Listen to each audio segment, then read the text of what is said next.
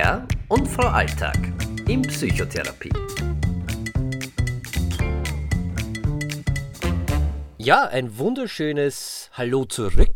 Herr Hallo. und Frau Alltag äh, sind wieder mal da nach langer, langer Pause. Ja, ja, ein paar Monate hat es Naja, ein paar Monate, das ist in meinem Alter, äh, ist, das, Lichtjahre. ist das schon viel, ja, weil ich bin in der Zwischenzeit, äh, möchte ich äh, hier gleich anbringen, älter geworden. Wir haben uns jetzt lange, lange nicht gehört. Er ich ist bin 40 ja, geworden. Genau, genau, aber das stört mich überhaupt nicht. Das ist nur eine Zahl, das ist nur eine Ja, Zahl. ja, redst dir nur ein. Man ist immer so alt, wie man sich fühlt. Auf jeden Fall freue ich mich, dass wir wieder da sind. Und äh, das Thema der heutigen Folge von Herrn Frau Alltag in Psychotherapie wird auch ein bisschen mit unserer Abstinenz zu tun haben, nämlich mit unserer. Abwesenheit, nicht Abstinenz. Naja, abstinent waren wir, weil wir äh, trotz großer Versuchungen äh, es geschafft haben, keinen Podcast aufzunehmen. Naja, wir, wir hatten- wollten tatsächlich, aber es ging nicht. Ja, wir hatten was zu tun und das wird auch äh, Thema sein. Frau Alltag, ich freue mich, dass du wieder zu Hause bist. Du warst Ja. nämlich äh, jetzt auch längere Zeit nicht da. Genau, und das ist auch der Grund, warum wir eigentlich nicht aufgenommen haben. Genau. Weil du weg warst. Ja, Wo warst du denn, Frau Alltag? Also ich weiß es, aber du bist mir am Nerv gegangen und ich war einfach mal weg. Nein, ich war ähm, fast acht Wochen wäre lang. auch okay. Ich war fast acht Wochen lang ähm, auf sogenannter psychosomatischer Reha. Mhm. Ähm, das bedeutet, ich war in einer Institution, die man auch als eine offene Psychiatrie bezeichnen könnte, wo ich stationär aufgenommen wurde. Das ist ein klassisches Spital, trotzdem auch. Und wurde Ohne Covid-Patienten. ohne Covid-Patienten. Oder wenn, dann äh, werden sie nicht wegen Covid behandelt dort. Nein, da geht es tatsächlich um die psychische Re Rehabilitation von Menschen mit psychischen Erkrankungen. Ähm, das ist ein eigenes Spital, ein eigenes Reha-Zentrum. Und dort war ich jetzt ähm, siebeneinhalb Wochen. Ähm, und Ja.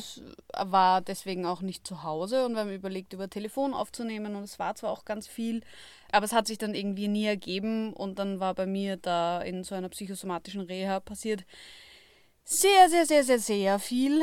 Und das ist sehr anstrengend. Und dann haben wir gesagt, nein, wir vertagen es, bis ich wieder da bin. Und jetzt bin ich seit fast zwei Wochen wieder zu Hause. Und jetzt bist du wieder da. Und ich freue mich sehr, dass wir wieder in unserem bestehbaren Kleiderschrank, in unserem kleinen Aufnahmestudio, in unserem Podcast Virtual Reality Ja, ja. In unserem Kasten sitzen. In unserem Kasten. am Boden Ja. und äh, weil mehr Platz gibt es nicht, also für zwei Sessel Also haben schon, wir wir, hier wir keinen Platz. haben mehr Platz, aber hier klingt es am besten. Und inzwischen glaubst du mir das auch. Und wir müssen. Naja, es ist egal. Es ist, wie es ist. Wir sitzen, ich bin sehr froh, dass du wieder mit mir im Kasten sitzen kannst und wir eine neue Folge von Herrn Frau Alltag Ja. äh, in Psychotherapie aufnehmen können. Äh, das Thema wird heute sein, ein bisschen, du hast es angesprochen und weil es uns ja auch ein bisschen beschäftigt hat, die letzten zwei Monate, Ja. kann man sagen, oder zweieinhalb Monate. Psychiatrie. Psychiatrie. Was ist das? Was passiert dort? Stimmen diese Bilder, die man kennt aus dem Fernsehen, aus Filmen? Wann braucht man das? Wie kommt man dann hin? Also Ja. mit dem Auto, Bus oder wie auch immer. Aber wann sollte man vielleicht äh, dorthin gehen oder gibt es da genug Plätze und so weiter und so fort? Das werden wir alles besprechen. Aber ich Genau. merke, wir sind schon ein bisschen aus der Podcast-Routine draußen, weil vorher. Möchtest du nicht immer so einen Disclaimer sagen Ja. eigentlich? Ja, genau. Dann machen wir deinen schon. Disclaimer und dann machen wir die Befindlichkeitsrunde. Also vorneweg unser ähm, allsendungsüblicher Disclaimer. Wir ersetzen keine Psychotherapie, wir sind keine Psychotherapeuten, beziehungsweise ähm, der Herr Alltag noch nicht, ist zwar bald soweit, aber trotzdem. Dieser Podcast ist rein subjektiv, unsere Wahrnehmung, unsere Erfahrung, unser Wissen mit dem Thema, das wir gerne weitergeben würden.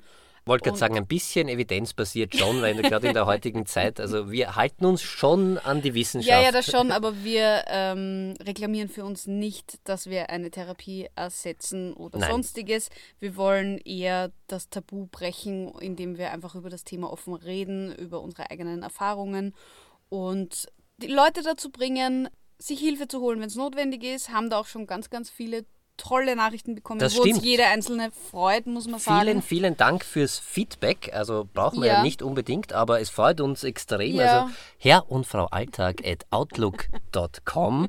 Jeder, der uns schreiben möchte, auch äh, Feedback muss nicht immer nur positiv sein, freut uns Ja. natürlich extrem, aber wenn es irgendwas gibt, wo wir einen Blödsinn sagen, kann sein, wir sind vielleicht lernfähig, schauen wir. Eventuell. Schauen wir, wenn was Negatives kommt. Nein, wir freuen uns wirklich über jede Nachricht. Und, Und wir, wir haben auch schon ganz viel bekommen, wo wir haben Leute echt coole, cooles Feedback bekommen. Das ist Ja. wirklich, wirklich erfreulich und das hat mir extremst viel gegeben. Umso mehr finde ich es schade, dass wir jetzt so lange keinen aufnehmen haben können. Ja. Aber es hat seine Gründe, weil du eben nicht da warst und man muss sich ja auch ein bisschen um sich selbst kümmern ab und an, sagen wir zumindest immer oder wird einem auch immer gesagt. Genau, das war wichtig. Umso motivierter sind wir jetzt eigentlich auch. Wir haben jetzt schon mehrere Themen, die wir jetzt machen wollen und haben eigentlich beide voll die Motivation jetzt Extrem und da sind wir gleich äh, direkt in der Befindlichkeitsrunde, weil ich äh, Oh. spüre da schon so eine positive Energie raus. Deshalb möchte so. ich.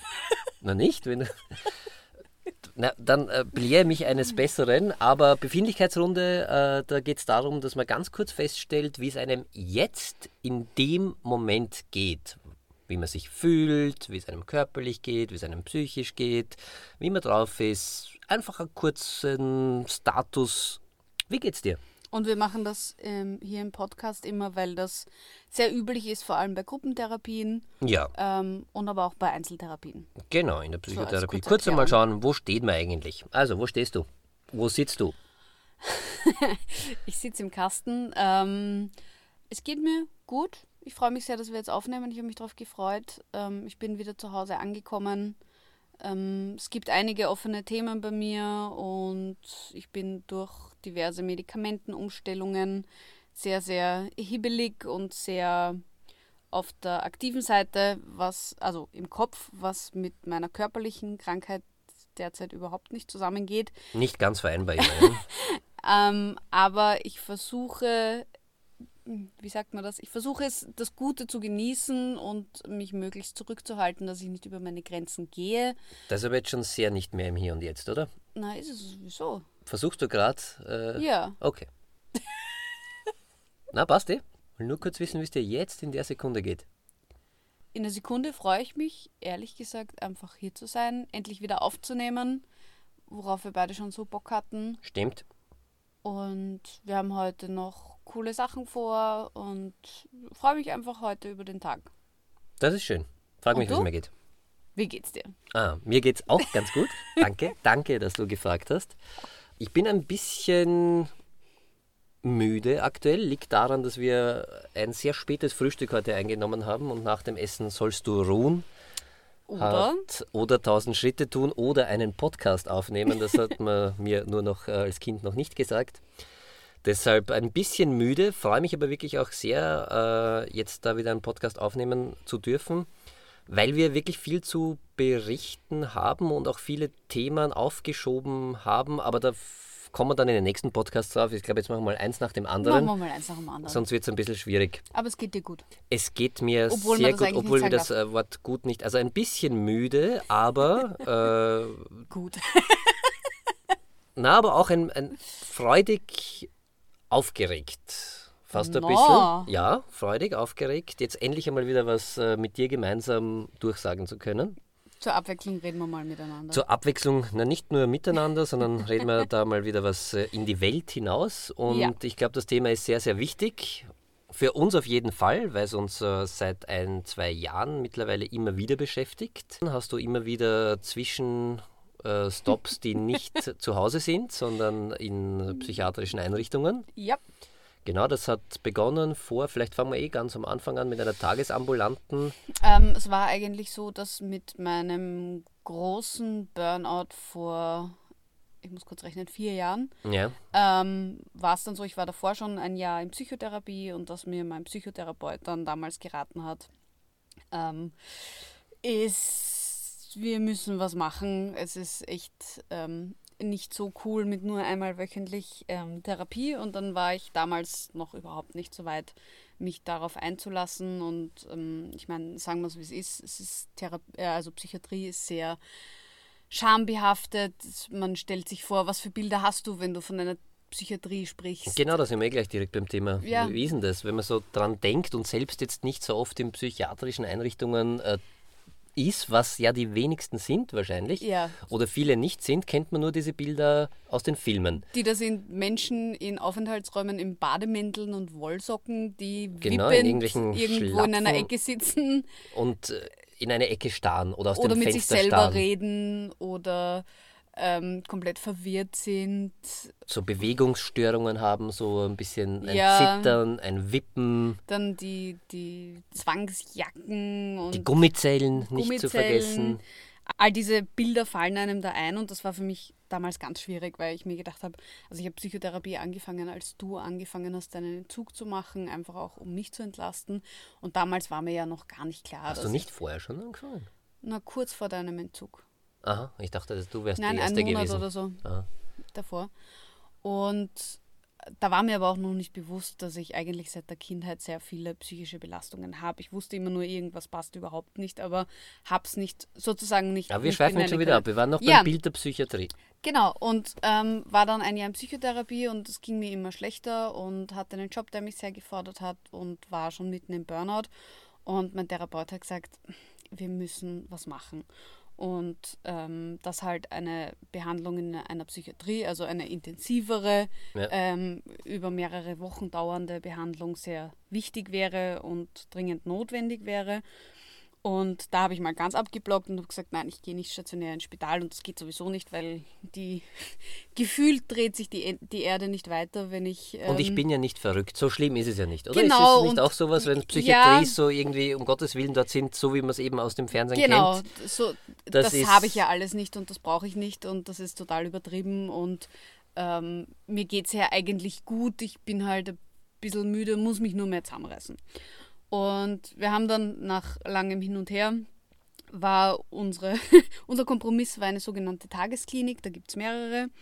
Ähm, und ich war ähm, in einer Tagesklinik in Wien ähm, auf einer psychosomatischen Station. Psychosomatisch bedeutet Das bedeutet, dass man aufgrund von psychischen Problemen sich das auch körperlich auswirkt. Das Genau. heißt, dass man dann körperliche Symptome entwickelt, auch Krankheiten entwickelt, Schmerzen hat zum Beispiel. Bei dir ist es sehr viel Genau. mit Schmerz verbunden und das kann sich dann äh, nach und nach, wenn man nichts dagegen macht, und das ist glaub, äh, gleich eine kleine Warnung an alle, weil wir es äh, leidvoll du vor allem irgendwie miterleben müssen.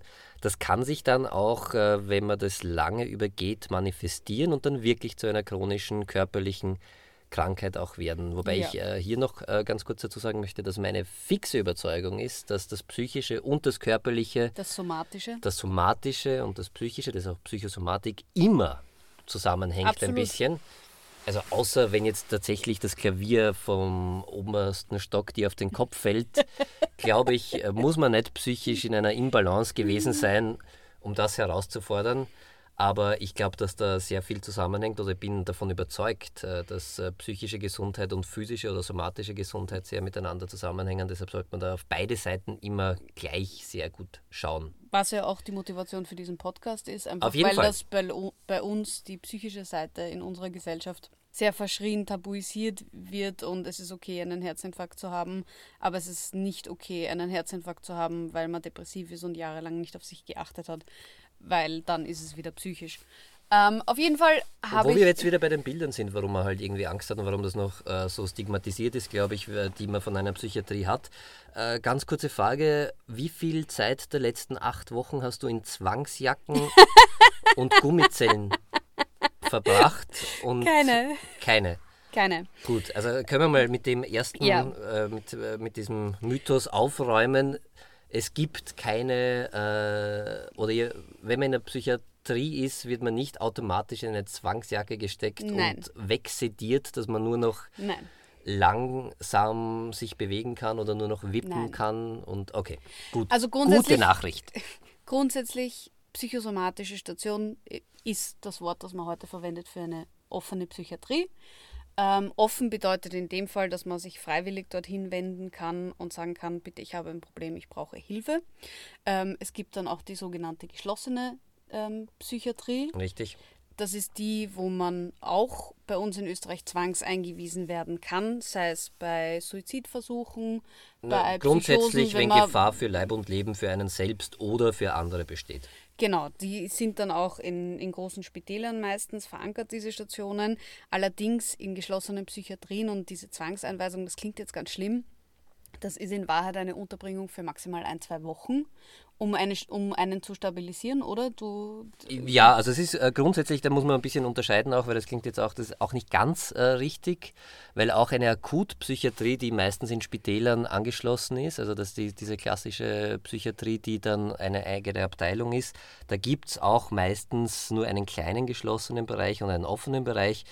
Und äh, in den geschlossenen Bereich, also dass man wirklich nicht raus kann, da kommt man nur, wenn man entweder ein Verbrechen begangen hat, das heißt, äh, ja. wenn man aufgrund seiner psychischen Erkrankung schon Schaden angerichtet hat, oder wenn die akute Gefahr besteht, und das ist wirklich auf das Wort akut, also ein besonderer Fokus drauf, wenn die akute Befa Gefahr besteht, dass man sich oder jemanden anderen etwas antun könnte aufgrund seiner psychischen Instabilität dann erst kommt man in eine geschlossene, aber auch sonst, wenn man ins Spital geht, das ist nicht automatisch eine geschlossene. Man kann auch, wenn man sehr, sehr depressiv ist und jetzt nicht suizidal, man wird dort nicht festgehalten. Also es Nein. bedarf sehr, sehr viel tatsächlich und das ist, da gibt es wirklich ganz, ganz starke Gesetze. Und das finde ich auch gut so, dass man wirklich in einer Psychiatrie angehalten oder festgehalten wird oder zwangseingewiesen wird, da bedarf es sehr, sehr viel davor. Das passiert nicht einfach so. Also da muss echt schon, da müssen alle Alarmglocken schrillen. Also mir ist es zum Beispiel noch nie passiert. Ich habe das noch nie gebraucht. Wäre aber auch nicht so schlimm. Ich kenne genug Leute, die zum Beispiel Suizidversuche hinter sich haben, es Gott sei Dank überlebt haben ähm, und dann entsprechend. Sonst würdest du es ja nicht kennen. Ich könnte es ja vorher erkannt haben. Ja, das stimmt. In der geschlossenen ähm, Abteilung gelandet sind, ähm, dort festgehalten wurden, für, eine, für ein paar Tage zur Stabilisierung. Und wenn man stabil genug ist, macht man dann gemeinsam einen Plan, wie es weitergeht. Da geht es eigentlich darum, dass man sich den Patienten selbst schützt und dass der halt auch ähm, nach außen hin keine Gefahr ist. Also genau. das ist grundsätzlich, ich glaube, das ist ganz wichtig zur Erklärung. Es gibt die geschlossenen Psychiatrien, dann gibt es die offene Psychiatrie, auch meistens genannt psychosomatische Zentren oder psychosomatische Stationen. Und dann gibt es oft noch tagesklinische Programme. Das ist das, womit ich angefangen habe. Genau, obwohl ich noch da noch ganz kurz, also grundsätzlich gibt es offene Psychiatrien und in ganz wenigen Ausnahmefällen eine geschlossene. Genau. Also das ist, glaube ich, wichtig. das ist das Notprogramm, wenn es notwendig ist. Genau, und da müssen wir vielleicht ein bisschen auch unterscheiden. Diese Akutpsychiatrien, die in Spitälern meistens angeschlossen sind, ja. das sind halt wirklich für diese, wie der Name schon sagt, für akute Fälle. Das heißt, wenn es gerade gar nicht geht und wenn ohne medikamentöse Behandlung ein Leben nicht mehr möglich ist, also wenn die Depression wirklich so schwer ist, dass wirklich gar nichts mehr geht, zum Beispiel wenn Psychosen da sind, äh, die irgendwelche, also Psychosen, irgendwelche Wahnvorstellungen, die mit der Realität nichts mehr zu tun haben. Wenn man nicht mehr bei sich ist eigentlich, in Wahrheit. Ja, weiß ich nicht, ob man das so sagen kann. Naja, weil das wenn ich suizidal bin und noch bei mir bin und mir selber Hilfe hole, komme ich nicht auf die geschlossene. Sondern Aber ich meine jetzt, Akutpsychiatrie ist eben nicht immer geschlossen. Es ist, äh, man kann auch äh, in einer schweren Depression auf eine Akutpsychiatrie gehen, ja, dann sich du da für ein, zwei Wochen, sogar. natürlich, ja. für ein, oder wenn man gerade eine manische Phase hat und das merkt und äh, einfach, oder Psychosen hat und äh, von außen auch festgestellt wird im Familienumkreis oder bei bekannten Freunden, okay, diese UFOs gibt es nicht und der sieht sie aber, der sieht sie ja dann auch tatsächlich, weil ihm sein Hirn das vorspielt. Und dafür gibt es eine Akutpsychiatrien, dass man dann sagen kann, okay, pass auf, da gehen wir mal hin, schauen wir mal, dass wir das in den Griff bekommen und dann beginnt ja eigentlich erst, wenn das halbwegs stabil ist, die Arbeit und dann kommt man irgendwann im besten Fall relativ rasch, was in Österreich nicht immer so der Fall ist. Ja. Manchmal muss man da ein bisschen länger warten, weil es wenig Plätze gibt. Ähm, kommt man dann auf eine so wie bei dir, auf eine psychosomatische Einrichtung oder auf eine psychiatrische Rehabilitation, ja. wie das im Fachjargon heißt. Und da gibt es ja. ja auch für unterschiedliche Störungsbilder. Genau. Gibt es von Alkohol sehr, sehr gut ausgebaut Süchte und viel generell. Süchte an sich, ja. Weil da haben wir in Österreich offenbar viel, viel Erfahrung.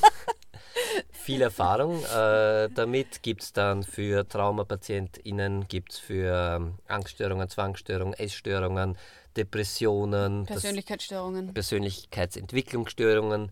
Ähm, für Burnout gibt es eigene Programme, wobei das Burnout haben wir schon einmal besprochen äh, in einem Podcast, ein, zwei. In Wahrheit ja nur ein, ein Symptom ja, von so etwas eine, ist, was eine, dahinter eine, steht. Genau, aber da gibt es auch, nachdem das ja weit verbreitet ist und viele unter diesen Symptomen, die ein Burnout mitbringt, leiden, gibt es auch schon eigene Burnout-Kliniken in ja. Österreich, wo man extra sich darauf spezialisiert hat, Menschen, die unter den Symptomen, die ein Burnout ebenso mit sich bringt, leiden, äh, wieder in mehreren Wochen äh, versucht hinzubringen.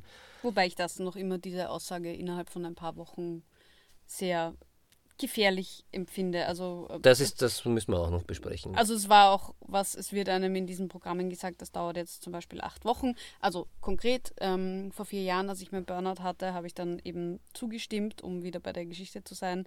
Ähm, also stationär habe ich gesagt, äh, das schaffe ich nicht. Ähm, das halte ich nicht aus. Aber ich habe zu einer Tagesklinik zugestimmt, die war in Wien. Da haben wir auch noch in Wien gewohnt und das ist so, die ist in einem Spital, eh in einer psychischen Station angesiedelt, wo es auch stationäre Patienten gibt. In dem Fall vor allem Essstörungspatienten, die also Ich glaube nur ganz kurz nur zur Unterscheidung. Stationär ist, man ist 24 Stunden dort und schläft dort und ja, genau. Tagesklinik bedeutet, du gehst, ähm, ich war meistens um 8 Uhr in der Früh war ich im Spital, ähm, habe dort den ganzen Tag Programm gehabt, habe dort Mittag gegessen und bin dann am Nachmittag nach Hause gegangen, habe zu Hause geschlafen und war auch am Wochenende zu Hause. Stationär bedeutet wirklich so, wie man es von einem Spitalsaufenthalt nun mal kennt. Man schläft dort und bei längeren Aufenthalten, man wohnt richtig dort. Ja. Auf jeden Fall war ich in einer Tagesklinik, wo es auch eine stationäre Station gab. Auf der stationären Station waren vor allem Essgestörte, die so niedriges Gewicht hatten, dass sie äh, Magensonden hatten. Und bei uns in der Tagesklinik, das war so, dass wir eine Gruppe aus acht Leuten waren, die sich ähm, für acht Wochen lang, das ist die Dauer des Programms, ähm, jeden Tag in der Früh getroffen haben, ein fixes Therapieprogramm zusammen hatten, eine fixe Therapiegruppe waren und dann wieder nach Hause gegangen sind. Das habe ich gemacht, das Programm, und das hat mir eigentlich sehr, sehr gut getan. In Wahrheit hat es mal die ersten acht Wochen gebraucht, bis ich überhaupt wirklich kapiert bzw. akzeptiert habe, dass ich wirklich psychische Probleme habe und mhm. die auch schon lange habe. Also das war auch dieser Moment, von dem ich schon öfters erzählt habe, wo mir ähm, der Psychiater dort vor Ort gesagt hat, äh, wissen Sie eigentlich, dass Sie eine massive Essstörung haben? Ist Ihnen das klar? Und ich so, äh, nein, ich bin nur zu dumm zum Essen. ähm, und all diese Sachen. Und es hat einfach sehr, sehr lang gedauert für mich. Also ich bin dort reingegangen mit, ich brauche das eh nicht, ich bin einfach übermüdet. Aber okay, ich mache das jetzt. Und im Laufe der ersten acht Wochen ist mir dann klar geworden, shit, da hat es echt grob was. Und mein Normal ähm, ist nicht das, sage ich jetzt mal, durchschnittlich gesunde Normal, das einem Menschen gut tut. Und das eben meine Ab Weichung vom Normalzustand, von, von meinen Weltanschauungen und Wahrnehmungen oft dazu geführt hat, dass ich in diese Überlastung gekommen bin, die zum Burnout geführt hat. Ja, aber das ist dir nicht aufgefallen, weil du ja davon ausgegangen bist, dass alle anderen auch dasselbe Normal haben, dass dein Normal ist, was kein Normal ist.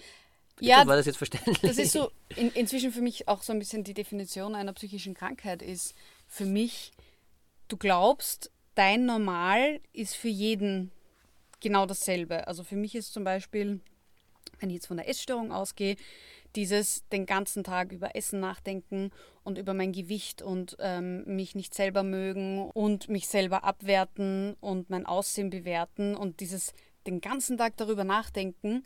Ich habe das nie hinterfragt, weil für mich immer das Normal unter Anführungszeichen war, dass das jedem Menschen so geht. Das heißt, du bist davon ausgegangen, dass ich auch den ganzen, zum Beispiel jetzt in unserer Beziehung, ja. dass ich den ganzen Tag darüber nachdenke. Ja.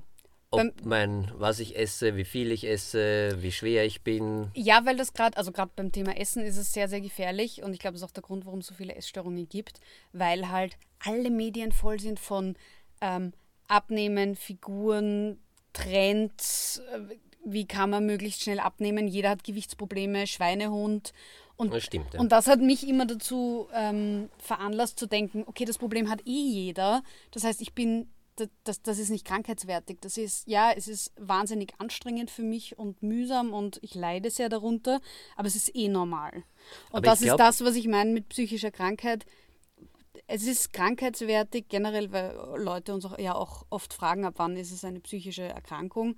Sobald dein Normal sehr stark von dem, sage ich jetzt mal, durchschnittlichen Normal abweicht, nämlich so stark, dass du darunter leidest. Genau, ich glaube, das ist wichtig. Dieser Nebensatz, den muss man doppelt unterstreichen, weil es ist, äh, glaube ich, nichts dagegen zu sagen, wenn das Normal abweicht von anderem Normal. Aber Nein. sobald man selbst oder andere darunter zu leiden beginnen äh, und Leid, wie drückt sich Leid aus in deinem konkreten Fall, hat sich so ausgedrückt, dass du so viel Stress hattest, weil du permanent äh, auch an das gedacht hast und dich äh, mit der Essstörung so abgewertet hast, dass du halt dann im Job und auch im privaten Umfeld überperformen musstest. Genau. Dass du nicht mehr zur Ruhe gekommen bist, dass sich dadurch natürlich auch irgendwann einmal der Körper gemeldet hat und gesagt hat, ähm, das geht nicht, ich kann nicht genau. 24 Stunden am Tag, äh, sieben Tage die Woche, 365 Tage im Jahr 150 Prozent geben. Das, äh, Hat eine Zeit lang gut funktioniert, aber. Irgendwann halt dann auch nicht ja. mehr. Genau, also wir genau. jetzt in der Tagesklinik, da, da waren wir, das heißt jetzt nochmal für mich ganz kurz, du hast zwar schon ein Jahr vorher Psychotherapie gehabt, hast dann acht Wochen diese Tagesklinik gemacht und dann erst ist die Krankheitseinsicht eigentlich gekommen. Das heißt, da sieht man, was das für ein, ein manchmal ein unglaublich langer Weg ist. Ja, obwohl ich mich eigentlich davor schon als, würde ich jetzt mal sehr weltoffenen Menschen und, reflektiert und, und reflektierten Menschen auch ja. bezeichnet hätte. Aber es war halt einfach, es ist so schwierig, das eigene Normal ähm, zu hinterfragen, dass das so lange gedauert hat. Und dann war es so, dass die ersten acht Wochen dieser Tagesklinik dort vorbei waren und mir die Therapeuten und Ärzte dort gesagt haben, ganz ehrlich, wir würden sie gern da behalten. Wollen sie nicht noch einmal acht Wochen bleiben? Und das habe ich dann noch gemacht, habe verlängert, war dann insgesamt 16 Wochen in dieser Tagesklinik, also bin jeden Tag nach Hause gegangen. Ähm, da muss man dazu sagen, was für mich sehr belastend war und was ich bis heute sehr problematisch finde in der Kommunikation rund um ähm, diese Psychiatrieprogramme, ist, dass mir damals gesagt wurden, wurde, das dauert acht Wochen und ich dachte tatsächlich, nach den acht Wochen gehe ich dort raus und bin wieder fit und mein Burnout ist weg und ich kann, ich hatte mhm. damals vor, ein Unternehmen zu gründen und ich habe das halt einfach um acht Wochen verschoben und dann gründe ich mein Unternehmen. Spoiler, ich habe es bis heute nicht gegründet. Ähm, sich nicht mehr ausgegangen. Und das ist schon das auch, wo, was ich sehr, sehr gefährlich finde, auch für Arbeitgeber, wenn ein Dienstnehmer im Burnout landet und auf Reha muss, also in die Rehabilitation muss und weil sie nicht zum Beispiel acht Wochen weg ist, ist jetzt egal ob Tagesklinik oder stationär, man davon ausgeht, dass der nachher so wie vorher ist. Und das finde ich ist eine sehr gefährliche Kommunikation, weil wenn derjenige so wie vorher ist wieder, dann ist er wieder dort, wo er war. Und in Wahrheit ist ein Burnout nur der erste von tausend Schritten, die man machen muss, um grundsätzlich sein Leben ein bisschen zu verändern.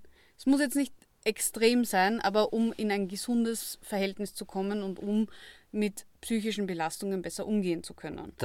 Und da finde ich dieses acht Wochen und dann zack sehr gefährlich, weil für mich war das, mich hat deswegen waren die ersten acht Wochen für mich auch, sage ich jetzt mal, nur akzeptieren, weil ich so einen Stress hatte und kannst du dich nicht erinnern, ich gesagt, ah, ich muss, ah, ich habe nur noch drei Wochen. Und dann muss ich das hast. Du jetzt noch. Ja.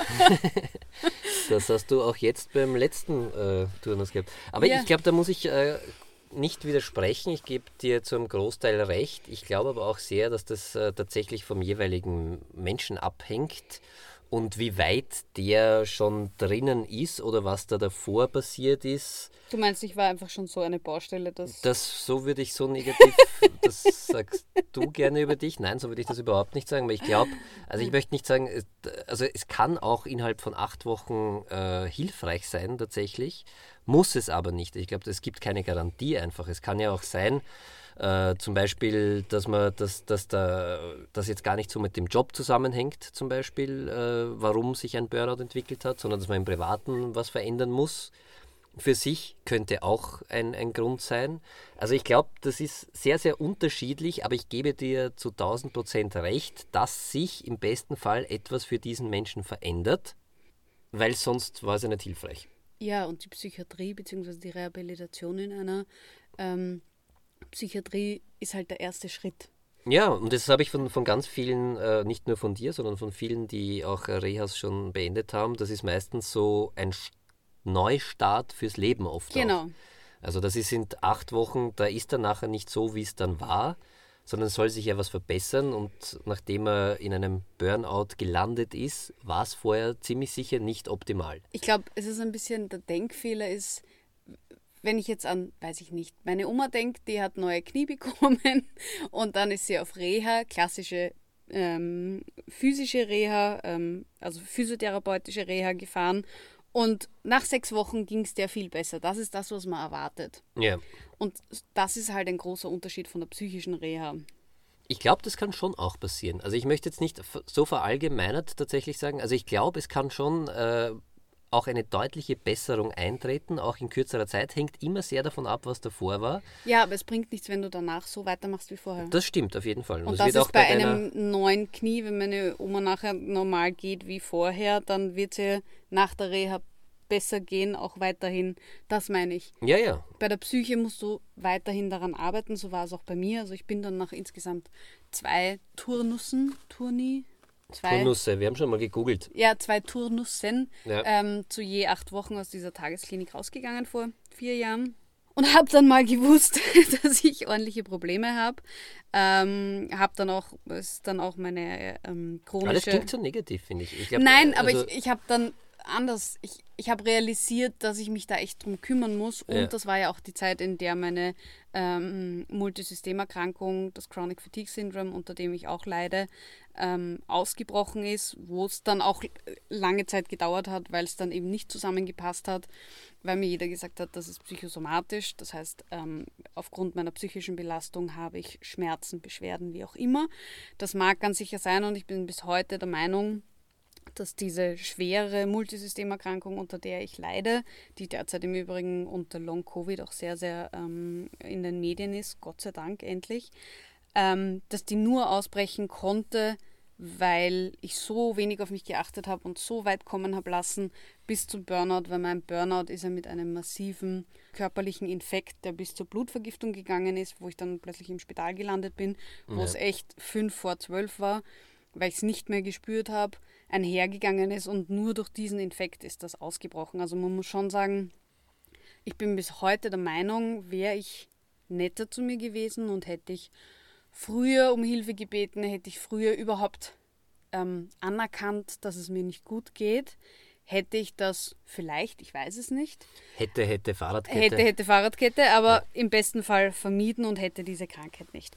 Auf jeden Fall war mir dann nach den 16 Wochen bewusst, ich muss was machen. Ähm, ich habe dann auch seitdem ähm, bin ich nicht mehr in die Arbeitswelt zurückgekehrt. Ich habe einmal probiert, 20 Stunden zu arbeiten für ein paar Monate. Das hat leider nicht funktioniert, weil es einfach körperlich und psychisch gar nicht ging bin dann ähm, immer weiter in der Psychotherapie und ähm, habe versucht, mich immer mehr dem zu widmen und halt wirklich alle Kraft in meine Gesundung, Genesung, wie auch immer, ähm, zu stecken. Und da ich diese Multisystemerkrankung, die ich habe, da kann man nicht wirklich viel machen, war für mich immer klar, ich tue alles, was ich kann für die Psyche, weil ich ebenso wie du der Meinung bin, dass das sehr stark zusammenhängt und glaube, wenn ich ähm, meine psychischen Themen ein bisschen besser im Alltag schafft zu bewältigen, dass es mir auch körperlich besser gehen wird. Und so ist es dann, war es dann, dass ich irgendwie nach, wann war das, vor zwei Jahren? Vor über zwei Jahren war ich in einer Selbsthilfegruppe für Essstörungspatienten, die sehr, sehr ähm, toll war und da wurde immer wieder darüber geredet, über eine psychosomatische Reha, eine stationäre Reha im Waldviertel. Und ähm, ich habe eben immer gesagt, nein, ich halte das nicht aus und ich kann nicht stationär im Spital sein, Wochen, Monate lang, das halte ich nicht aus, das halte ich nicht aus. Und dann war es aber irgendwann so weit vor zweieinhalb Jahren, dass ich gesagt habe, okay, jetzt ist der Zeitpunkt erreicht, ich bin so weit, ich brauche das sogar. Ich muss jetzt mal raus von zu Hause. Das hat nichts mit dir zu tun gehabt, Überhaupt nicht. Fühle mich auch jetzt nicht. Nein, sondern einfach, weil ich gemerkt habe, mit diesem einmal pro Woche ähm, Psychotherapie komme ich schon weiter. Aber für Patienten, die so stark betroffen sind wie ich in dem Fall, weil ich das halt, man muss dazu sagen, ich habe viele meiner psychischen Störungen, seitdem ich ein Kind war und sie wurden halt nie entdeckt oder behandelt. Ja. Und die haben sich halt sehr stark manifestiert. und habe gemerkt, okay, ich muss da echt noch einiges machen. Und habe dann eingewilligt, so eine psychische Reha zu machen, eine stationäre. Und da sind wir jetzt eigentlich beim Thema. Ähm, also eine richtige Psychiatrie. Und ähm, dafür gibt es mehrere Einrichtungen in Österreich. Ja, leider nicht so viele, aber einige. Leider nicht so viele. Ähm, und es gibt auch große Unterschiede. Das nennt sich eben psychosomatische Rehabilitationszentren. Ähm, das sind eigene Kliniken, da geht es nur darum. Und ich habe mich dann. Das nur würde ich gleich einmal unter Anführungszeichen. Nein, aber es ist, es ist kein Spital, das generell auch, weiß ich nicht, eine internistische Station und so hat, sondern ja. es geht rein um die psychosomatische Rehabilitation. Eine Spezialklinik. Genau, eine Spezialklinik. Und das funktioniert so, dass man sich da bewirbt ähm, oder anmeldet. Da gibt es, ähm, je nachdem, welche Klinik einen da am ersten anspricht. Das und welche man braucht halt auch, oder? Weil welche man braucht. Sind und ja sehr störungsspezifisch sind sehr störungsspezifisch und es gibt halt auch immer unterschiedliche Ansätze. Also ich habe in dem Fall ähm, von der Selbsthilfegruppe sehr viel darüber erfahren, deswegen wusste ich sehr schnell, in welche Klinik ich will. Ähm, es gibt aber ganz, ganz viele Psychotherapeuten, kennen sich gut aus, sind immer wieder zu Gast in ähm, solchen Einrichtungen und können einen da beraten und helfen, was die richtige Einrichtung ist. Und ich wusste auf jeden Fall, wo ich hin will, habe ähm, den Anmeldebogen ausgefüllt, den gibt es ganz klassisch auf der Homepage. Ja. Ähm, sind, glaube ich, gefühlte 80 Seiten. Nein, so schlimm ist es nicht, man muss sich schon ähm, die Arbeit machen und sehr detailliert alles ausfüllen und hingeschickt. Und dann ist es so, dass mal nichts passiert. dann meldet sich irgendwann jemand ähm, und lädt einem zum Erstgespräch ein wo man wirklich mit einem Therapeuten mal vorbespricht, okay, warum will man in die Klinik, was ist das Problem, hat man schon Psychotherapie gemacht, das ist, glaube ich, was, was grundsätzlich wichtig ist für eine psychosomatische Reha, davor schon mal Psychotherapie gemacht zu haben. Naja, ist, glaube ich, nicht unbedingt zwingend notwendig, aber es hilft aber es natürlich, weil man schon einmal von, auch von, von außen, von einem äh, jemanden, der sich damit besser auskennt mit psychischen Erkrankungen, auch schon auch äh, einen Blick darauf geworfen hat und schaut, ob das überhaupt das Richtige ist äh, für genau. den konkreten Anlass. Genau, und ich hatte dann das Erstgespräch damals, äh, ein paar Monate nachdem ich mich beworben habe und hatte das dann direkt mit einer Therapeutin oder einer klinischen Psychologin in dem Fall. Und ähm, da wurde dann auch festgestellt, dass das sehr, sehr gut passt. Also ich eben, in dem Fall habe ich mich für eine Essstörungsstation ähm, beworben dass ich da ein massives Problem habe und dass das dringend notwendig wäre. Und wenn das dort festgestellt wird im Erstgespräch, dann ist es auch so, dass die Krankenkasse das zahlt und dann kommt man auf eine Warteliste und dann kommt es darauf an, wann man einen Platz bekommt. Das ist je nach Station unterschiedlich. Ähm, ich habe dann innerhalb von zwei, drei Monaten nach dem Erstgespräch, also insgesamt fast ein halbes Jahr, nachdem ich mich beworben habe oder angemeldet habe. Und das ist schon sehr schnell. Das ist schon sehr rasch, habe ich einen, einen Platz bekommen. Gibt, äh es gibt Stationen, also zum Beispiel, ich werde irgendwann ähm, auf eine sogenannte Traumastation müssen, wollen, werden. Wollen. Ja. wollen. Ähm, Traumastationen für hoffe, die Behandlung willst. von traumatischen Erlebnissen. Man macht das freiwillig. Macht man freiwillig, gibt es aber sehr, sehr wenig sehr gute und da sind die Wartezeiten in Österreich derzeit um die zwei Jahre für einen Aufenthalt. Ja. Ähm, das war auch der Grund, warum ich mich eigentlich für die Traumastation beworben. Und dann wurde aber in dem Erstgespräch schnell klar, dass ähm, ich sozusagen noch andere Baustellen habe und es ist so, dass mir gesagt wurde, ich muss mal die Essstörung in den Griff bekommen, weil sonst das Erste, was passiert, wenn ich Traumatherapie mache, ist, ich gehe in die Essstörung. Und in meinem Fall höre entweder auf zu essen oder esse unkontrolliert und deswegen haben wir uns darauf geeinigt, dass wir einen Essstörungsaufenthalt machen. Das habe ich dann letztes Jahr auch gemacht. Das war ähm, grundsätzlich ein bisschen holprig in meinem Fall, weil der erste Lockdown dazwischen war. Aber in der Regel ist es so, dass so ein Aufenthalt zwischen acht und zwölf Wochen dauert. Also das klingt jetzt auch mal sehr, sehr viel, ist es auch. Ähm, es ist wirklich so, dass man dann dort praktisch einzieht. Ähm, in der Klinik, wo ich war und eigentlich in allen, von denen ich gehört habe, ist es so, dass man ein Einzelzimmer hat ähm, in dem man untergebracht wird. Und es gibt eben unterschiedliche Stationen. Also in der Reha, in der ich jetzt war, gab es eben eine Suchtstation. Es gab, ich war auf der Essstörungsstation, es gab eine Angst-Zwangsstation, Persönlichkeitsentwicklungsstörungen, eine Traumastation, eine Schmerzstation, also für psychosomatische Schmerzen. Und ähm, so wird man eben eingeordnet und wird dann dort aufgenommen. Und ich hatte dort mein Einzelzimmer und das funktioniert so, dass jede Station eine gewisse Anzahl an Betten bzw. Patienten hat. Also in der Klinik, in der ich jetzt war, besteht die Essstörungsstation aus zehn Betten, also zehn Patienten, die auch eine fixe Therapiegruppe sind. Und da kommt man dorthin und kriegt dann tatsächlich, wie in der Schule, immer am Samstag am Vormittag kommt der Stundenplan für die nächste Woche, wo man ähm, sieht, am Montag habe ich um 8 Uhr eine Gruppentherapie, dann habe ich Einzeltherapie, dann habe ich Physiotherapie, dann zum Beispiel bei der Essstörung ähm, gehört das dreimal am Tag Essen zum therapeutischen Programm dazu, wird auch begleitet mit Diätologen. Das heißt, da ist das auch Teil des Therapieprogramms und man darf jetzt nicht irgendwie außerhalb essen oder was auch immer. Also ich wollte jetzt eh gerade irgendwie sagen, weil wir ja vorher von dem Bild, äh, wir wippen alle in Zwangswesten gezwängt von einem Nein. Bein aufs nächste. Wie schaut so ein typischer Tagesablauf Ein typischer Tagesablauf. Also ein, ein, ein Tag einfach so vom also, wann, wann, wann, wann äh, gehst du also mal aufstehen wahrscheinlich, wann geht's los, was passiert, was passiert an einem, also einem muss, Tag, wenn man in der Psychiatrie ist? Naja, man muss sich das so vorstellen. Du warst, glaube ich, nur einmal vor Corona auf der Station, das heißt, du kennst es auch nur ganz wenig. Da gibt's ich habe es gesehen schon, ja. Es ist wie eine klassische Spitalstation. Es gibt einen Stützpunkt, wo die Pflege, also die ähm, Pflegemitarbeiter grundsätzlich sich ja, aufhalten. Ja, aber wie schaut so ein Tag aus jetzt? Und dann gibt es Einzelzimmer. Ähm, dann, es beginnt das um 6 Uhr, also es gibt immer Zimmerkontrollen in der Nacht, wo alle zwei Stunden die Pflege reinkommt und schaut, ob es einem gut geht. Ähm, und um 6 Uhr werden die Tabletten ausgeteilt, das ist leider so. Um 6 Uhr in der Früh? Ja. Also auf Tagwache? Tagwache, ähm, man kann aufstehen, wann man will, je nachdem, so dass man halt passend zum Frühstück ist. Frühstück ist je nachdem, wann man eingeteilt ist, um 7 oder 7.30 Uhr. Aber kriegt jeder Tabletten? Ist jeder, hat jeder Tabletten? Also die, die welche bekommen, aber. Die, die du vorher schon hattest, die du brauchst, kriegst du ausgeteilt. Also es gibt jetzt nicht so, wie man es in den Filmen kennt. Eine Zwangsmedikation, nein. Dass man sagt, uh, hier müssen wir alle ruhig stellen, nein. jeder bekommt ein. Nein, wenn du keine Medikamente nimmst, dann kriegst du halt keine. Gut. Ähm, in meinem Fall ist es so, dass ich Medikamente Ja, ja, aber du brauchst ja deswegen ein paar Tabletten. Ja. ein paar, ja. Deswegen war bei mir um 6 Uhr immer spätestens der Pfleger im Zimmer und hat mir meine Tabletten gebracht.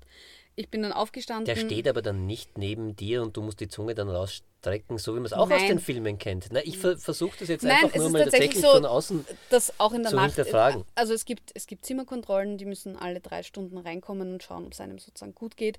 Die kommen mit einer Taschenlampe, checken kurz, ob du schläfst, wecken dich aber nicht auf, sprechen dich nicht an. Genauso ist es auch ähm, um 6 Uhr in der Früh. Manchmal, wenn ich wach war, habe ich schon Guten Morgen gesagt. Ähm, wenn du schläfst, kommen sie einfach und stellen dir in so einem kleinen Becher deine Tabletten ja. ins Zimmer. Da gibt es einen fixen Punkt im Zimmer, wo die Tabletten stehen, damit du weißt, dort werden sie hingestellt. Aber dann, das ist noch kein Programmpunkt. Also nein, du, aber wann kein, stehst du dann auf? Ich bin immer so eben mit den Tabletten aufgestanden, so um sechs. Ähm, dann jeder hat ein eigenes Badezimmer, das heißt, du kannst dir frei einteilen, wann du ähm, also Morgenwäsche entsprechend pflegst, Hygiene restaurierst, wie auch immer. Und ich hatte dann immer um 7 Uhr 30 Frühstück. Ui, ist aber früh, ja? Es gibt noch eine Gruppe um 7. Wäre schon mal für mich. Ja. Ich muss schauen, dass ich psychisch gesund bleibe, das wäre mir zu früh. Und dann ist es echt jeden Tag unterschiedlich. Also normalerweise beginnt ähm, spätestens um 9 das Therapieprogramm, dass du zum Beispiel eine Gruppentherapie dauert 50 Minuten. Die haben immer unterschiedliche. Nur eine Gruppentherapie 50 ja. Minuten? Ich dachte 90. Nein, in dem Fall 50 ähm, und immer mit einem anderen Motto. Also da gibt es ähm, Einheiten wie eine Selbstwertgruppe, wo man am Selbstwert arbeitet. Beim Motto war ich jetzt heute Piraten. Nein. Ähm, oder ähm, mein Körper und ich, dass du ja. lernst, ähm, deinen Körper wahrzunehmen, all diese Sachen. Dann Aber es gibt schon ein, also 9, also 7.30 Uhr Frühstück, gemütlich, hat man eineinhalb Stunden Zeit bis 9 Uhr, dann gibt es eine Therapie. Manchmal ist auch schon um 8 Therapieprogramm. Okay. Es ist tatsächlich ähm, täglich anders und man muss unterscheiden, es gibt die Gruppentherapien, wo man mit seiner Gruppe, mit diesen zehn Patienten zusammen ist. Ja. Und dann hat natürlich jeder aber Einzeltherapien. Das kann, das ist zum einen einzeldiätologische Beratung auf der Essstörung, ähm, Einzeltherapie klassisch, ähm, ja. Gesprächstherapie es gibt aber dann noch Sachen wie Visite, zweimal die Woche ist Visite, wo die Chefärztin kommt und mit einem bespricht, wie es einem so geht, eben wo man Medikamente bespricht, weil das natürlich sich sehr anbietet, wenn man schon stationär so lange im Spital ist, dass man Medikamentenumstellungen mit Psychopharmaka also können manchmal sehr fordernd sein, dass man das in der Zeit macht, Ja. ähm, um gut beobachtet zu werden. Du hast teilweise, ähm, ich hatte zum Beispiel Physiotherapie, das war in meinem Fall Fußreflexzone-Massage, Hm. weil es weil es bei mir halt sehr darum geht, dass ich ähm, mich nicht entspannen kann. Ähm, dann hast du Bewegungsgruppen, ähm, wo du zweimal die Woche triffst du dich einfach und Corona-bedingt gehst du jetzt einfach, ähm, sind wir immer spazieren gegangen oder haben draußen Übungen gemacht. Ähm, normalerweise gibt es einen Turnsaal für sowas. Oder sogar ein Schwimmbad. Aber das ist jetzt alles schon auf die Woche aufgeteilt. Das weil ist wir auf die vorher Woche beim Tag aufgeteilt. waren, das ist nicht jeden Tag alles. Nein, also ein, ein Tag waren durchschnittlich zwischen zwei und vier Therapieeinheiten. vier Therapieeinheiten pro Tag. Ja, also stellst dir vor, so ein, ein durchschnittlicher Tag war in der, am Vormittag, sag, sagen wir jetzt um neun Gruppe, Ja. um Dann ist elf um 9.50 Uhr fertig. Genau, um elf Eine Einzeltherapie. Stunde Zeit dazwischen. Genau, dann um 12 Mittagessen oder 12.30 Uhr. Ähm, und dann am Nachmittag zum Beispiel Musiktherapie, die dauert eineinhalb Stunden. Und dann vielleicht noch Ergotherapie, also etwas, wo man zum Beispiel, ich hatte auch Gartentherapie, wo, man, wo ich gelernt habe, Grenze zu binden, weshalb ich uns jetzt einen Adventkranz selber binde. Also ja, ja, aber das hat schon. Also, Beschäftigungstherapien oder eben so eine Bewegungstherapie, solche Sachen. Zusätzlich kriegt man natürlich in den einzelnen Gruppen auch Hausaufgaben, man muss teilweise Sachen schreiben, reflektieren. Man kriegt oft Aufgaben, dass wir zum Beispiel in der Gruppe hatten wir oft Aufgaben, weiß ich nicht, ähm, dass man sein Leben in Form eines Hauses ähm, zeichnet, schreibt, wie auch immer, und das dann aber auch, und da hast du dann die, die Gruppeneinheit Zeit dafür, das zu gestalten. mhm. Ähm, und das dann aber auch in die Einzeltherapie mitnimmst, um das zu besprechen, weil da einfach sehr, sehr viel rauskommt. Ähm, wenn man sich, das klingt jetzt alles sehr nach, haha, Kindergarten ist es aber überhaupt nicht, wenn man sich das vorstellt, wie würde mein Haus, mein Lebenshaus ausschauen. So, Hausaufgabe für alle da draußen. Bis zur nächsten Folge zeichnet ihr alle ein Haus, zumindest gedanklich. äh, Und du wirst lachen, wie meins ausgeschaut hat. Wie, dein, die, wie ist die genaue Aufgabe? Wie schaut mein Leben als Haus wenn aus? dein Leben mit all deinen, ähm, mit allem, woran du glaubst, was dir wichtig ist, ähm, mit all deinen Ressourcen ein Haus wäre, wie würde das ausschauen? Nee, du darfst jetzt nicht sagen, wie es war. Das ist dann viel zu suggestiv. Es muss jeder äh, selbst seins äh, zeichnen. Ich musste wie immer aus der Reihe tanzen, aber Was hast du gezeichnet? einen Bus, Einen Bus. Achso, so einen. Ah, okay. damit ich flüchten kann. Weil bei mir halt Angst ein großes Thema ist und für mich zum Beispiel, um bei diesem Thema zu bleiben, man muss sich halt auch sehr darauf einlassen. Ähm, für mich, mich hat es total gestresst, ein Haus zu zeichnen, weil ich mir gedacht habe, das ist so, da kann ich nicht weg und das ist so ähm, fix und ähm, unverrückbar. Und deswegen habe ich dann einfach, ähm, da wir ja trotzdem erwachsene Menschen sind, ähm, entschieden, einen, so einen, so? einen Bus, einen Van zu zeichnen, wo einfach alles drinnen war. Ähm, wo ich halt, ich habe dann zum Beispiel interpretiert, was ist mein Motor, was sind meine Räder, ähm, was habe ich an Gepäck mit, das manchmal vielleicht überflüssig ist und so weiter. Und so haben das halt andere mit Häusern gemacht. Ich habe es in dem Fall mit einem Bus gemacht. Ich überlege gerade, wie mein Haus ausschauen will. Das ist eine schöne Übung. Sehr eine Aber schöne kommt- Übung, die werde ich machen. Ich werde ein Haus äh, zeichnen. Ja. Das Haus meines Lebens. Ja, jeder herzlich eingeladen. Schickt uns bitte eure Architekturvorschläge an Herr und Frau Alltag at outlook.com. Vielleicht äh, ist da ein, ein, ein cooles Häuschen dabei und wir besprechen es dann das nächste Mal. Also ich glaube, wenn man nicht regelmäßig in Psychotherapie ist, klingt es wirklich sehr abstrakt. Ähm, wenn man sich aber mal darauf einlässt und das Gekichere und so weiter weglässt und sagt, okay, ich probiere das jetzt mal, kommt man auf wirklich erschreckend viel drauf, ähm, weil man einfach gezwungen ist, um jetzt bei dieser Übung zu bleiben, das einfach mal auf den Punkt zu bringen und runterzubringen. Und es gibt keine Vorgaben. Du darfst schreiben, du darfst zeichnen, du darfst was auch immer. Ähm, Ja, ja, also ich finde das sehr interessant. und das ist ganz, ganz spannend und da kommt viel raus. Da kommt aber meistens so viel raus, dass gerade wenn man das zu zehnt in einer Gruppe macht, man das nicht komplett durchbesprechen kann, weil sonst würde es zehn Stunden dauern, sondern dass dann jeder dieses fertige Ding, man bespricht schon grundsätzlich durch, was ähm, ähm, einem aufgefallen ist. Es kann auch immer wieder passieren. Ich hatte das auch, dass ich bei solchen Übungen dann immer wieder in Tränen ausbreche, weil mir Sachen klar werden. Ja, man wird da wahrscheinlich auch, wenn man unter der Vorgabe nur ein, nur unter Anführungszeichen ein Haus zu zeichnen, ja viel Unbewusstes mit einfließen lassen, ja. was einem so wichtig ist und warum das gerade in seinem Haus dort und dort sein muss. Genau. Und was man da so braucht. Bei also einem Haus ist, eine, wie viele Geschosse gibt es? Gibt es einen Keller? Wie viele Fenster gibt es? Nein, aber wie viele Fenster gibt es? Was ja, ja, natürlich. Also wie, wie, viel, wie viele Zimmer, wie viel was Blicke für Zimmer, für wen.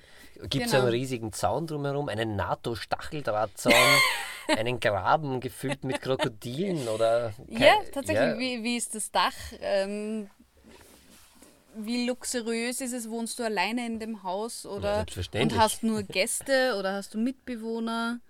Ja, ja, da gibt viele Sachen. Also bitte, jeder, der Lust und Laune hat, sich mit seinem Leben auseinanderzusetzen, ich würde mich wirklich freuen. Also ich mache es auf jeden Fall. Ich zeig dir gerne meins. Ich Ich, zeig dir meinen Bus, Zeigst, du magst. zeigst du mir dein Haus, dann werde ich dir zeig mein dir meins, Haus. du zeigst dann, mir dann zeig ich dir.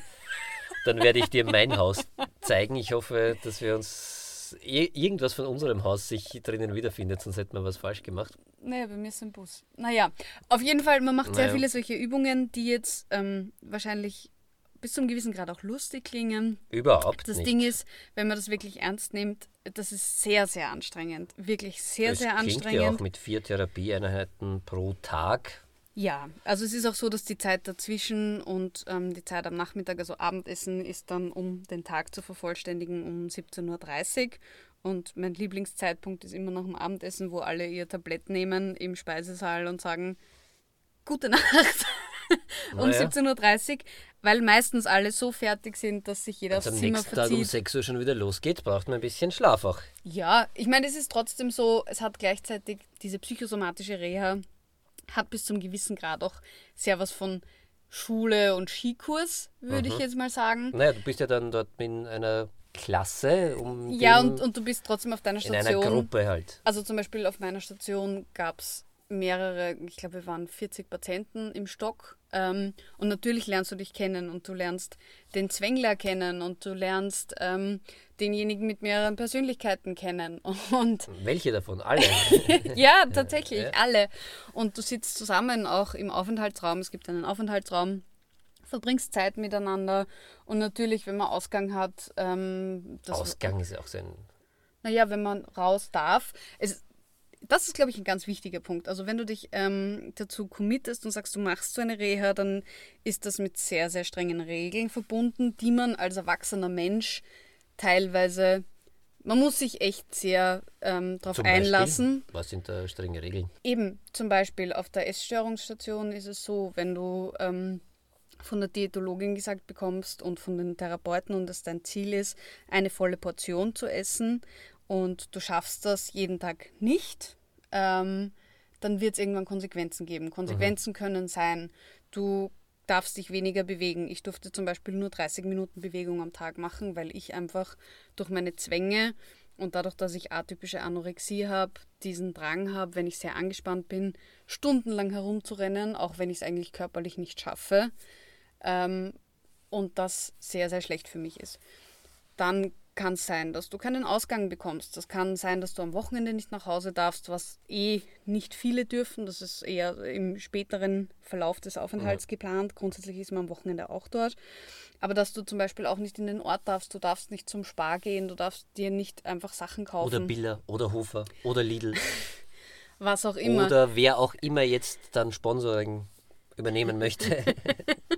Nein, aber es gibt halt immer mehr Konsequenzen. Ja. Es ist dann auch so, dass du, ähm, es gibt ähm, in der Klinik, wo ich war, gibt es sogenannte Strafaufgaben. Das ist jetzt, klingt schlimmer als es ist, aber wenn du Verfehlungen hast, also ich sage jetzt, um es mal zum Beispiel auf die Essstörungsstation, Also ähm, Verfehlungen finde ich auch. Ich finde das. Also, na, wenn du Regelbrüche hast, wenn du zum Beispiel erbrichst als Essstörungspatient. ja, wenn du halt das Also Verhalten, wenn du das du Bulimiker bist und du eigentlich, erbrichst. das Verhalten, das du eigentlich abstellen möchtest, äh, ausübst.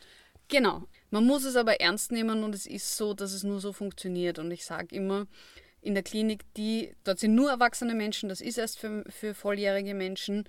Jeder, der sich darüber aufregt, denke ich mir immer, wenn es so leicht wäre und wenn ich es ohne so strenge Regeln schaffen würde, würde ich das nicht brauchen. Ich wollte gerade sagen, das ist ja mitunter der Grund, warum es äh, das dort gibt und weil es eben manchmal schwerfällt, das selbst für sich einzuhalten und deshalb braucht es auch irgendwie eine, eine Konsequenz. Tatsächlich ja, wie ein Kind in der Schule, weil ich es nicht anders kann, weil so ist es nun mal bei psychischen Erkrankungen, wenn das so einfach wäre, ich weiß, was ich machen muss, um meine psychischen Erkrankungen besser zu kontrollieren. Trotzdem kann ich, wenn ich in einer tiefen Depression bin, nicht aufstehen und herumhupfen. Es geht einfach nicht. Ja. Es ist einfach oft, das Problem an den psychischen Erkrankungen ist oft nicht das Wissen, das ist das eine, die Psychoedukation, also zu wissen, woher kommt es, warum, wie entwickelt sich was kann ich dagegen machen. Aber diese Umsetzung ist das, was so schwierig ist und warum es solche Kliniken gibt, damit du und einfach braucht.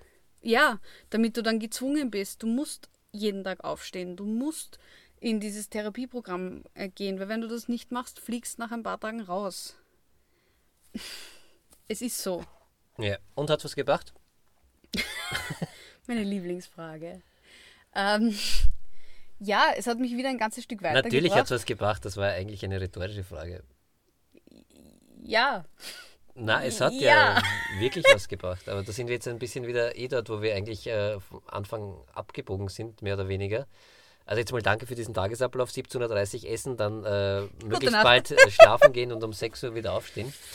Aber ich meine. Äh, das ist ein Tag. Ich glaube, das noch, um das abzuschließen, also man sieht ein bisschen diese Bilder, die wir von psychiatrischen Anstalten haben, entsprechen nicht ganz der Realität. Das sind alles ganz, ganz normale Menschen, die an einer Krankheit leiden. Genau. Und die in einem Spital sind und die sich dort Hilfe holen. Also man muss, äh, glaube ich, äh, ist einmal wichtig festzuhalten, dass eine Psychiatrie eben nicht das ist, äh, was wir oft sehen. Wobei man schon sagen muss, es gibt halt auch tatsächlich gerade auf Akutpsychiatrien und äh, wenn es notwendig ist, äh, zum Beispiel eine akute Psychose, also irgendwelche Wahnvorstellungen äh, von einer Patientin in den Griff zu bekommen, dann wird man natürlich, dann bekommt man Medikamente, die einen auch ein bisschen sedierter wirken lassen, weil man sediert ist, einfach ein bisschen. Das kann dir also, aber in so einer Klinik auch passieren, wenn es Eh, und das gibt es aber auch in allen anderen Kliniken aber nur, auch. das ist möchtest. genauso, wenn man sagt, man ist auf einer internen und jemand hat massive Schmerzen, wird er auch wahrscheinlich Morphium bekommen und ist dann auch eher ruhig. Aber das passiert alles im Einvernehmen mit Natürlich. dem Patienten. Ich wollte jetzt nur ganz, also nur sagen, es ist eine ganz normal, ich war ja auch zu Besuch vor Corona-Zeiten noch, es ist ein ganz normales Spital mit ganz normalen Menschen. Und du hast ein Praktikum gemacht in einer privaten Einrichtung. Ja, genau. Und äh, es sind, äh, also man muss dieses Bild, glaube ich, einmal aus den Köpfen bekommen, die wir noch äh, alle, alle so durch, ja. durch Medien mitbekommen haben. Was es gibt, ist, es gibt viele Wollsocken, ja, es rennen alle im Jogger herum. Ja, ja wenn sie den ganzen Tag. Es geht aber halt auch darum, möglichst runterzukommen, sich zu entspannen, ähm, sich tatsächlich auf sich zu konzentrieren. Also ja, es ist eine Joggerparade.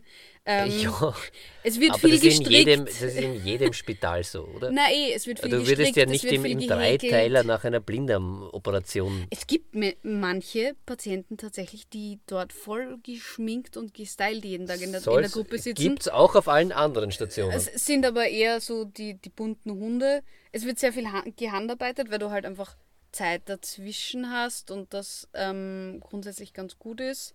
Also ich habe auch, ich habe äh, zu häkeln begonnen diesmal. Letztes Jahr habe ich gestickt. Ähm, und äh, es gibt diverse Gruppen, in denen man sich dann einfach zusammensetzt, einfach in der Freizeit. Es gibt aber auch sowas wie, dass man am Abend einfach sich zusammensetzt und eine Runde Uno spielt. Oder. Äh, es ist ziemlich normal. Es ist ganz normal, es sind erwachsene Menschen, die ähm, auf Zeit zusammen wohnen, die sich vorher nicht kennen. ähm, Keine Wohngemeinschaft. Ja, es ist sehr spannend, weil du sehr, sehr viele Menschen ganz anders kennenlernst, als du sie so kennenlernen würdest, wenn du dir halt täglich ähm, mehr oder weniger im Pyjama begegnest, lernt man sich anders kennen.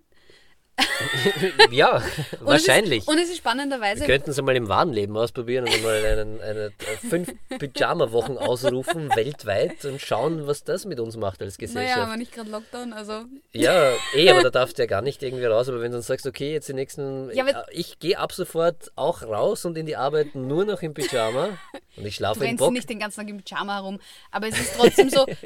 In Wahrheit. Sind die Therapeuten eigentlich auch im Pyjama und Ärzte? Schade. Nein. Schade. Und die wohnen auch nicht dort. Aha. Aber es ist schon so, also nach wie heißt du bei neuen Patienten ist meistens die zweite Frage und in welchem Team spielst du? Essstörung, Zwang, Sucht. Naja, eh. Bist du einer von den Alkoholikern, einer von ähm, den Drogenabhängigen? So. Naja, na eh. Ja, das ist ja. Aber mit Komik dahinter. Also man, lacht schon ähm, auch drüber und ähm, man macht selber Witze darüber.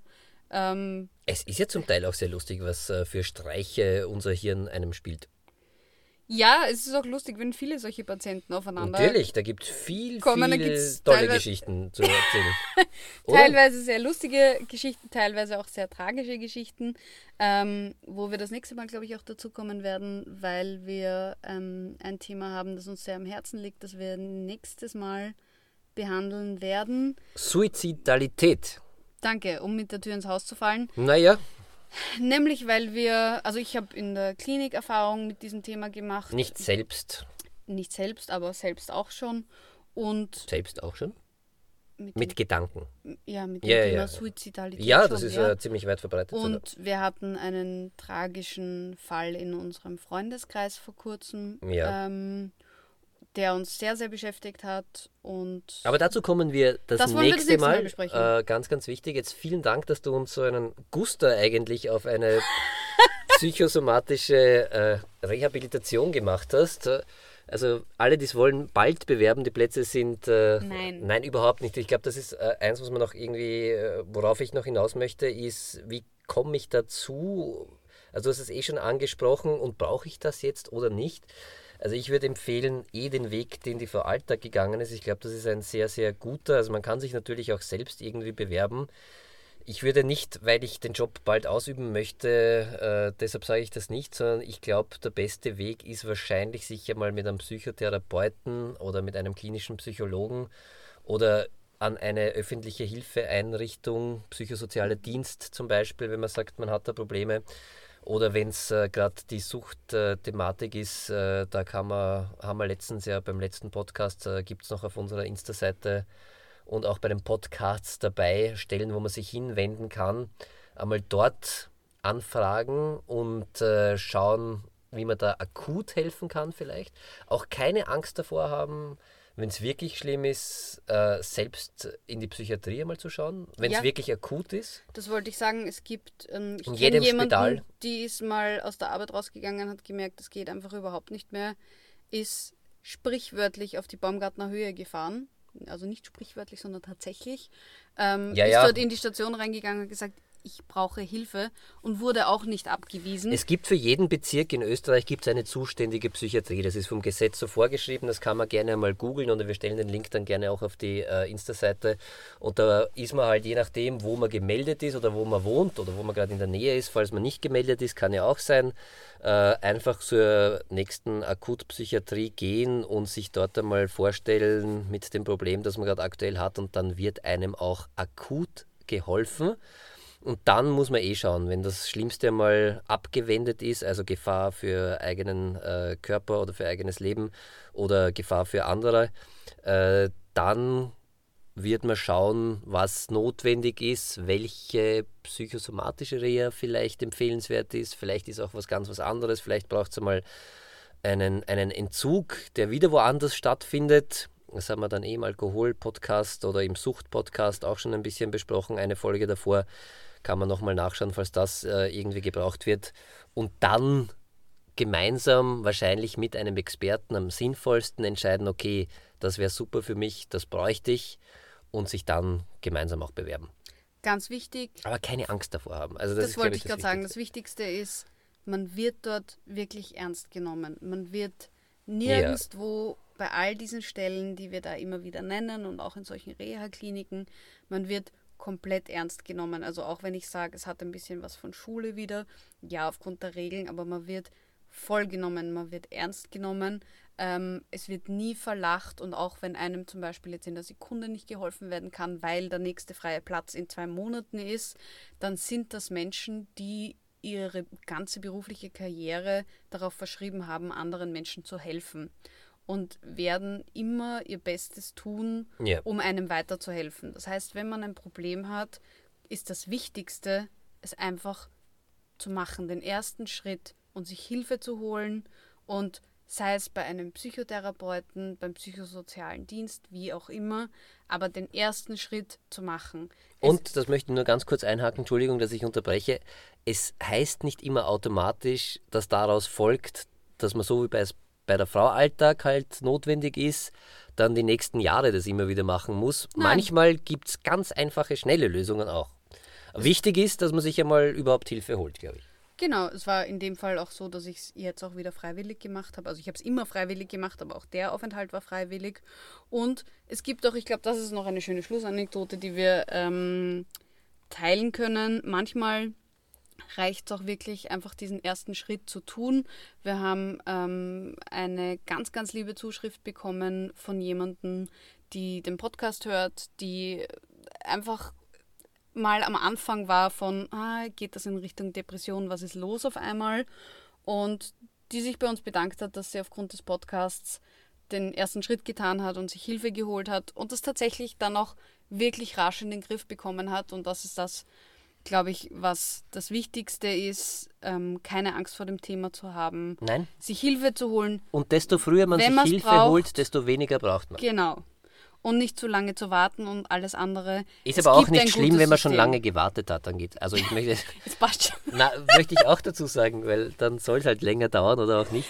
Ich glaube, es ist Zeit, dass wir aufhören für Ich, heute. ich, ich glaube auch. Na, danke, Frau Alltag, für diese Einblicke in, das, das wollte ich noch unbedingt sagen, mein unnützes Wissen zum Thema Oh äh, Psychiatrie in Österreich. Österreich ist ja Vorreiter der Psychiatrien weltweit Ach so. tatsächlich. Österreich hatte die allererste Psychiatrie. Oh Gott, das, was kommt jetzt? Kommt jetzt das Wort Nahenturm? Jetzt kommt das Wort Nahenturm und tatsächlich ist es zurückzuführen, ich weiß jetzt nicht auf welchen Kaiser, aber auf irgendeinen Kaiser, den wir in Österreich hatten, ich kann ihn namentlich jetzt nicht nennen, der durch die schönen Straßen Wiens gefahren ist mit seiner feudalen kaiserlichen Kutsche und dann ein paar auffällige Gestalten gesehen hat und gesagt, na, furchtbar. Furchtbar, Fur- mein furchtbar, Gott! das möchte keiner sehen. Die Menschen, die, Eh. da, die da komisch sind, tatsächlich, das war früher leider Gottes so. Das, äh, aber trotzdem sind wir Vorreiter, auch wenn es ein bisschen negativ ist.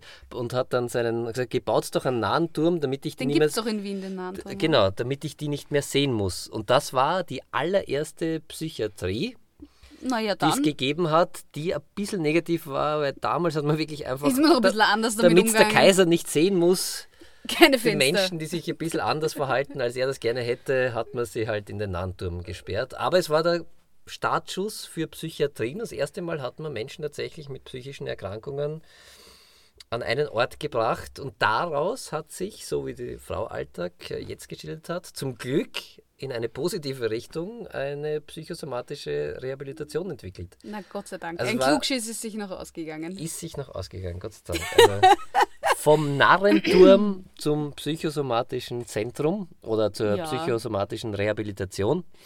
Ja, es gibt schlimmere Orte als den Nahenturm. Damit kann ich leben.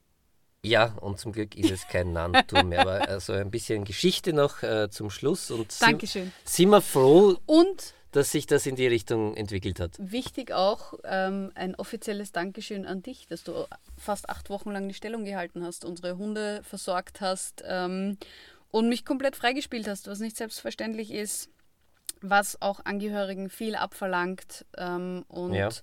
immer erreichbar warst, wenn ich einen Heulkrampf, ein Drama, was auch immer hatte und immer da warst. Ein ganzes Haus, bester Hausmann ever, ähm, perfekt gepflegt und instand gehalten hast. Es steht noch. Es steht noch und schaut super aus und das ist nicht selbstverständlich und dass du das gemacht hast. Dankeschön dafür.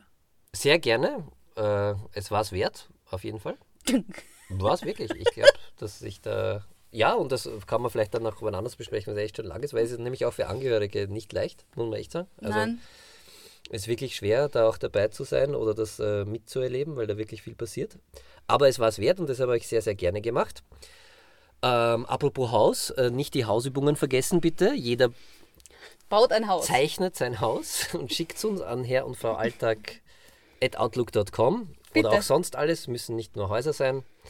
Freuen uns über Nachrichten oder Fragen, Anregungen, wie auch immer. Ich Immer gerne. wünsche euch allen schöne Zeit abseits des Nahen Turms oder im Nahen Turm. Na, nachdem wir gerade im Lockdown sind und so wie die Situation gerade ist, könnte man sagen, willkommen im Nahen Turm! Genau, willkommen im Nahen Turm Österreich. Schon wieder eine Vorreiterrolle. Nein, alles. Ja, schönen Tag, danke fürs Zuhören Schönen Tag! Und bis zum nächsten Mal.